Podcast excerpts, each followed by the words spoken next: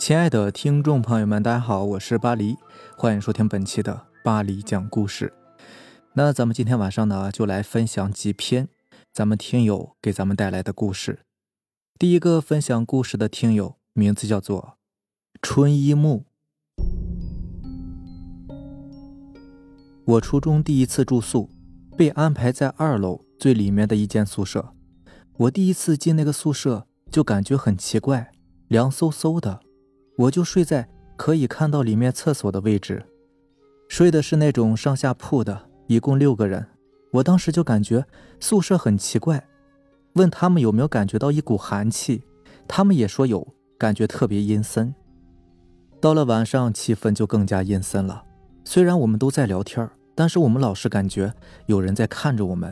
我们几个打算两个人一起睡。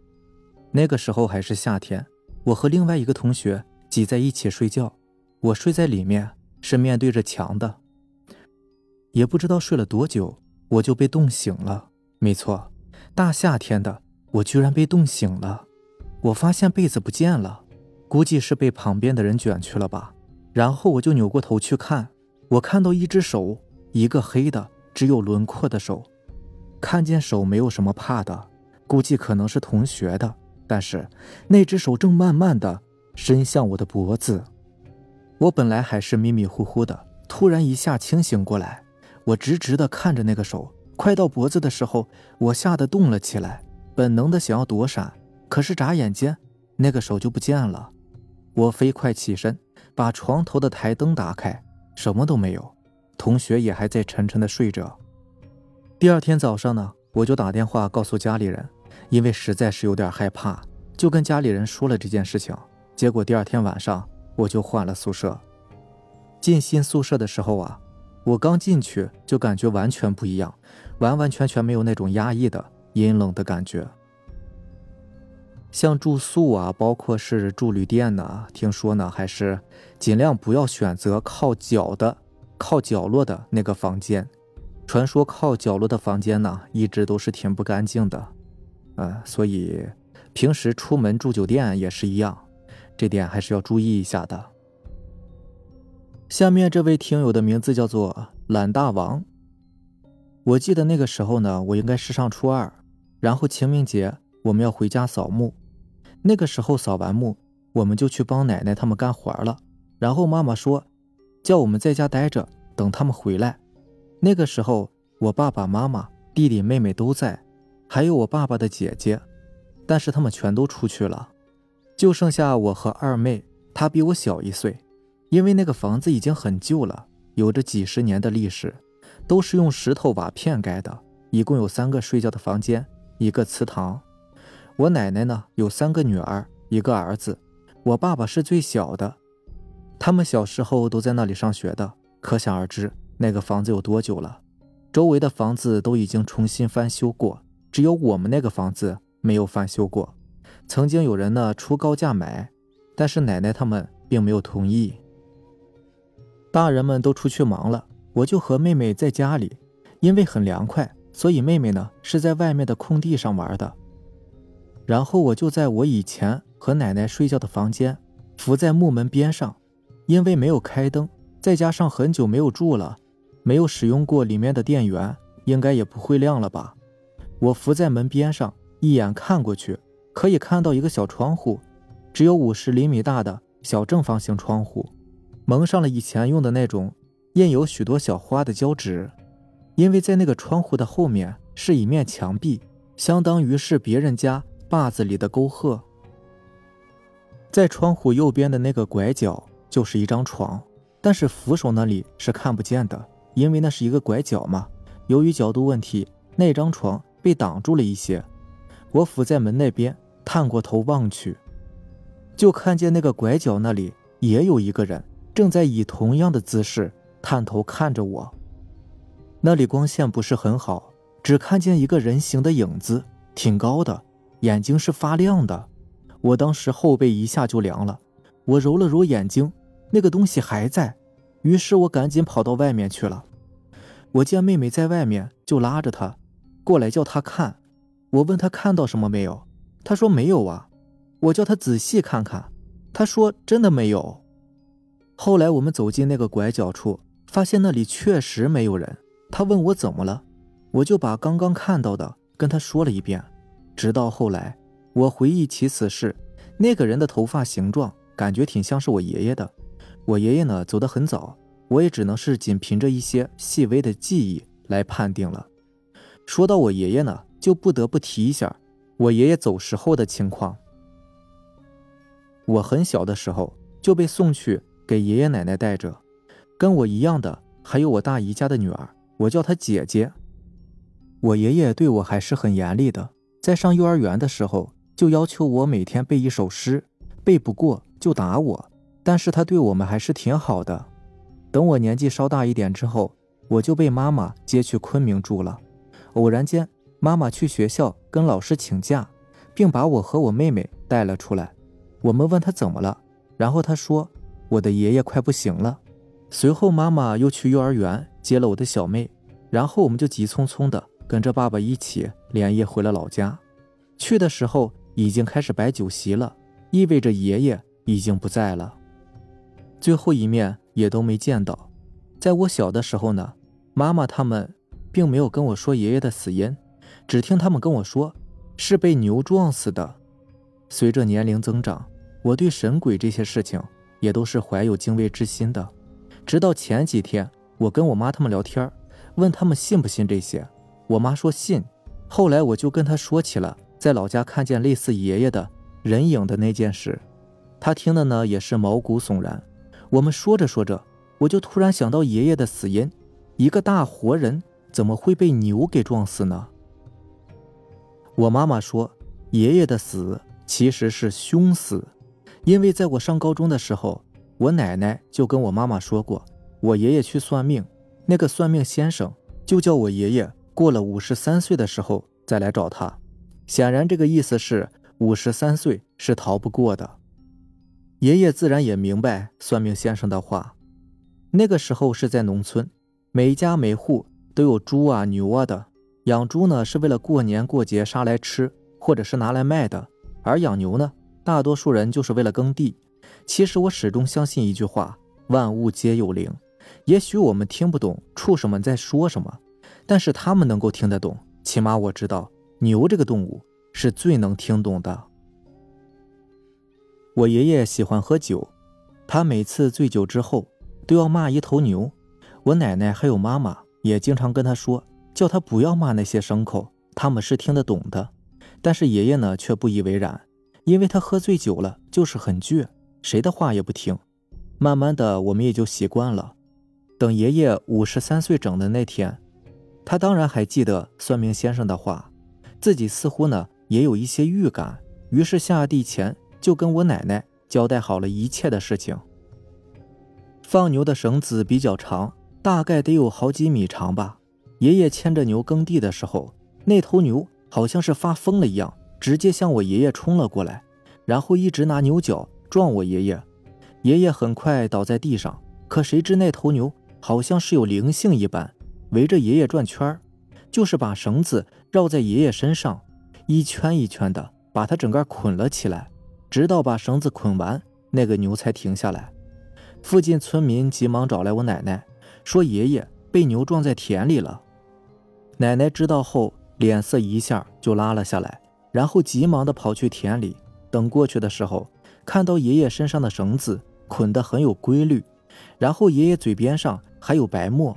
眼睛也是睁着的，奶奶见状，赶紧用她的衣角抹去他嘴巴上的白沫，然后用手轻轻的把爷爷的眼睛给闭上了，然后这才打电话通知了爸爸。随后我们就来到这边，接下来的事情呢，就是前面说到的了。还有一个事儿呢，是发生在爷爷去世前的。有天，奶奶背着竹篮编织的筐子，准备去田里干活儿，结果他就看到。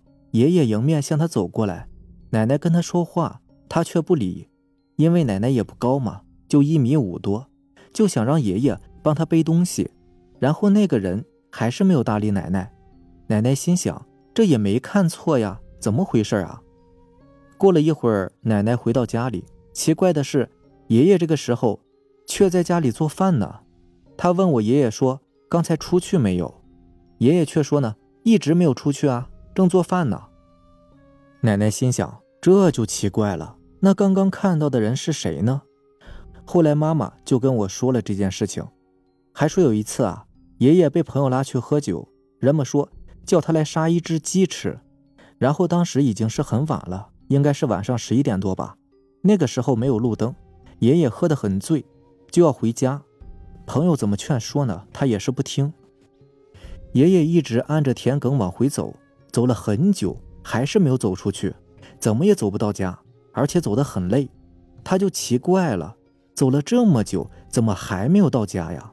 而此时呢，已经是凌晨时分了，然后天也慢慢亮起来。待到公鸡打鸣的时候，他突然回过神来。因为在我们农村呢，有一种说法，那些东西是很怕公鸡的，只要公鸡一打鸣，它们就会被吓跑。然后我爷爷才缓过来，于是赶紧往家里跑。回到家后，就把这件事情告诉了我的奶奶，然后奶奶又告诉了我的妈妈，妈妈又把这件事告诉了我。想必说到这里，大家应该也都知道了，这件事情呢，就是鬼打墙。我奶奶说。幸好他当时走出来了，天也亮了，不然那个时候啊，爷爷估计就已经不在了。这是发生在他去世之前的，所以现在想起来呢，这些东西啊，不得不相信它是真的存在的。万物皆有灵，这句话是没错的。其实咱们的这个故事里面啊，也讲过很多关于这样的畜生的故事，就是家禽类的。因为误杀了一些小动物啊，然后遭到报复，这样的故事已经是屡见不鲜了。所以说，这也是告诉咱们啊，不要随便杀生。对。那接下来呢，再来看咱们的一位老听友西神训啊，给咱们带来的故事。今天呢，不讲鬼故事，讲一讲在我老家的一些事儿。先说一个题外话呀，在你们老家小火车站有没有贴血腥的火车事故的照片？在我们家后面呢是有铁路的，据说那个铁路是在一九九六年建设的，而且一直传说那个铁路不干净，因为死的人太多了。我就来说六个比较惨烈的事故。第一个事故是有个人呢骑着摩托车，正准备过铁路的时候，被迎面过来的火车撞死了。那个时候是晚上九点多，没有人发现尸体，还是第二天被人发现的，于是就在老家那块儿。报了案，尸体碎片撞得到处都是。第二个呢，是一场意外，有两个小孩在铁路旁边压钉子，被迎面驶来的火车撞飞了好几米，据说啊腰都被斩断了。还有一个小孩呢，虽然被抢救了回来，但是也成了植物人。而被撞死的小孩现场只留下他的一双拖鞋，就连尸体都找不到。这个时候政府就开始慌了。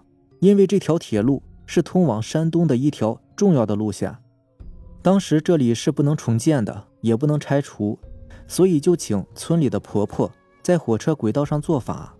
当时听别人说，那条铁路以前是一个乱葬岗，结果在他们坟头上修了铁路，所以那条铁路啊才会有那么大的怨气。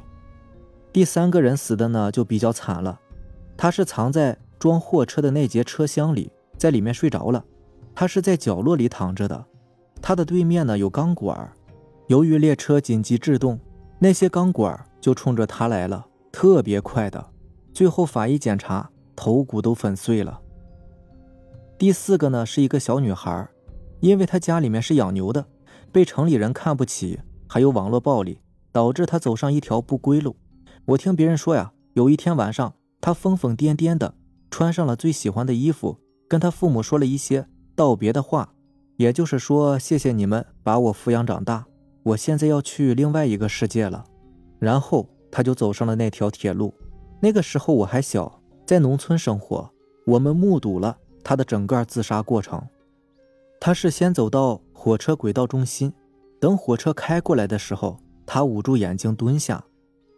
事后法医在现场只找到一些毛发和血浆，其他的全都被撞没了。有一些超自然现象的爱好者还专门来这边探访这个铁路，他们在那边呢架好摄像机，拍摄火车经过这个死亡路口的画面。据说呀，还真被他们拍到鬼魂了。说是有一个白色的身影坐在火车头顶上。第五个人是死在这边山洞里的，他是我们这边最受欢迎的麻将馆老板。他跟那个小女孩一样是自杀的，手里还拿着东风和北风的麻将，走在山洞里，左手拿着东风，右手拿着北风，就这样被火车给撞了。最后一个人呢，他是和那个小女孩同一天死的，他是死在那个火车的维修站里。听那边的工人说，那天晚上那辆火车回来的时候，发现前面有坏的地方，那个工人就让他停进维修厂，哪里会想到前面有一个三十多岁的维修工人，也不知道那个工人是在前面玩手机还是在干什么，那辆火车就以每小时十千米的速度。直接开了过去。现如今那条铁路已经被拆除了，在另外一边重建了一个。每当我回老家看到那条铁路的时候，仿佛总能看到那些死去的人最后三秒钟的影像。那辆火车我记得编号是 G 六五二三。在最后说一下啊，法医学铁道损伤图谱就是在我老家的那条铁路。取得的案例和图片，在铁路上还是非常容易发生危险的。因为我以前我记得，在我上班的时候，就是这说起来得有得有好多年了，大概是在一二一三年那样吧，在我们老家那边，当地我当时在一家旅游景区工作啊，然后当时旁边刚好也有一条那个铁路啊，有火车经过。那边也也是经常有发生事故。那个时候我们下班呢，经常要穿过那条铁路，因为我们的宿舍跟我们的景区中间刚好隔着那条铁路。那边当然也是有路的，但是我们为了走近道吧，所以经常是越过铁路，然后回家回宿舍。这其实是一个非常危险的行为啊，所以说千万不要。贸然的穿越铁路真的很危险呐。行，那感谢咱们的听友给咱们分享的故事，咱们今天晚上的故事就是这样啦。如果喜欢咱们的节目呢，就点个订阅吧。如果你也有比较精彩的故事想要分享给大家呢，可以关注我的微博“巴黎讲故事”，然后将你的故事发给我就可以了。行，那让咱们明天见，拜拜，晚安。